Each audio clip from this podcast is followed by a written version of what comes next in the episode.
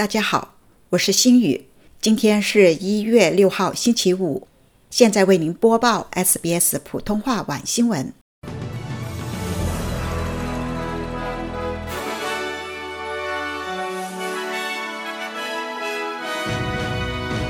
澳洲开通首条多元文化心理健康热线。黄金海岸直升机事故中重伤九岁男孩苏醒。澳洲圣诞节和新年期间已有十多人溺亡。拉尼娜减弱，气象局预测澳洲今年炎热干燥。下面请听详细内容。针对多元文化和语言社区的需求，新州开通了澳洲首条多元文化心理健康热线。新州政府在昨天宣布，已经推出了多元文化心理健康热线。注册的双语心理健康专业人员将为多元文化社区提供心理服务，覆盖的语言包括中文、阿拉伯语、希腊语、韩语、越南语以及乌克兰语等多达三十种语言。澳洲统计局在去年七月发布了关于全国心理健康和福祉的研究报告，有关数据显示。八百六十万十六岁到八十五岁的澳人，在其生活中的某个时期曾经历心理障碍。新州心理健康事务部长布朗尼·泰勒表示，这条新的电话服务热线将帮助来自不同社区获得适当的心理健康支持。泰勒说：“虽然所有的新州居民都可以获得广泛的心理健康服务，但是。”语言以及对心理健康的不同文化理解，可能会成为人们获得服务的障碍。这一新的电话热线将帮助人们获得所需的帮助。新开通的跨文化心理健康热线在周一至周五的上午九点到下午的四点半之间运行。有需要的民众可以拨打心理健康热线。本周一，黄金海岸发生了两架直升机相撞事故。造成了四人死亡，三人重伤，其中两名男孩身受重伤。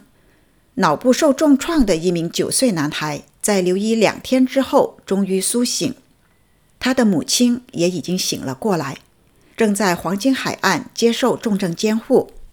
另外一名重伤的悉尼男孩则需接受多次的手术，目前仍然处于昏迷的状态。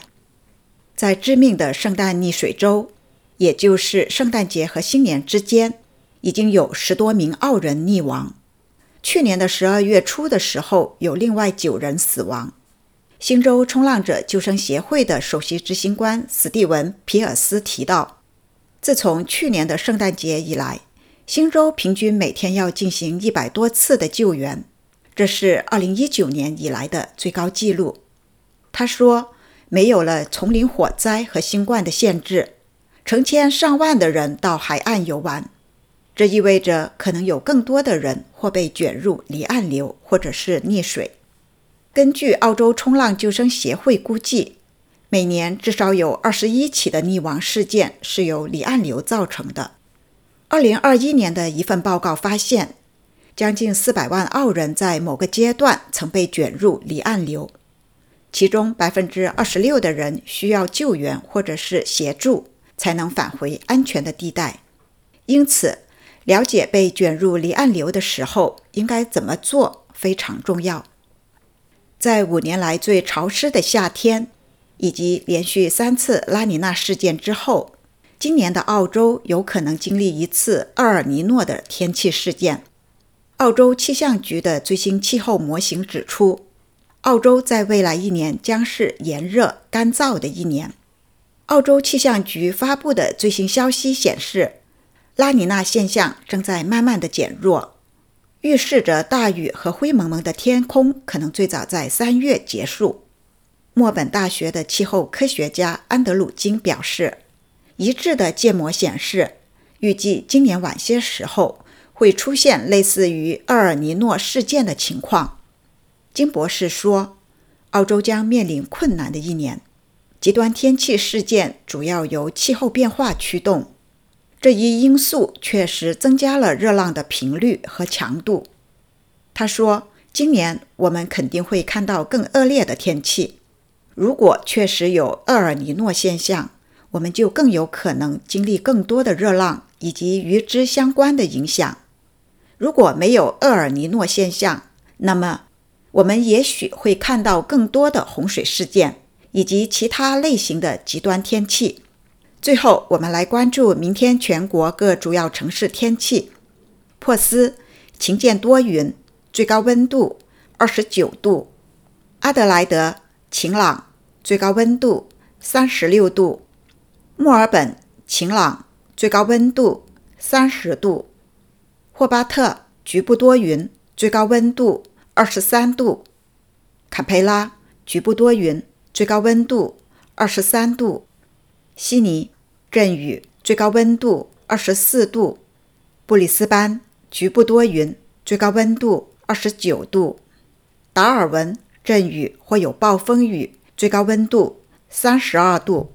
以上就是今天的 SBS 晚新闻。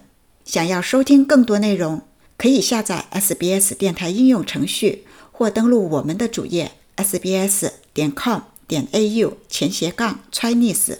听众朋友，您不仅可以收听我们的新闻，现在还可以在 SBS On Demand 收看 SBS 中文电视新闻。周一到周五每晚八点半，让我们与重要的新闻资讯时刻紧密相连。